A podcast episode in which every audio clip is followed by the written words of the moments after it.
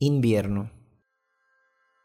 Una vez leí que los grandes amores son como un verano en los días de invierno, pero nunca he entendido eso. Quizás será porque siento el invierno como mi verdadero hogar. Amo la calidez de una fogata en pleno diciembre y me gusta que los abrazos se sientan como llevar puesto tu suéter favorito. El amor también puede ser invierno y no está mal. Yo creo que el amor es como esa sensación del aire fresco en una mañana de noviembre acariciándome las mejillas.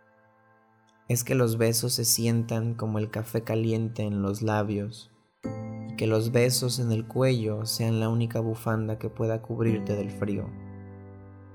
El amor también se siente como el invierno y me gusta cuando se siente así.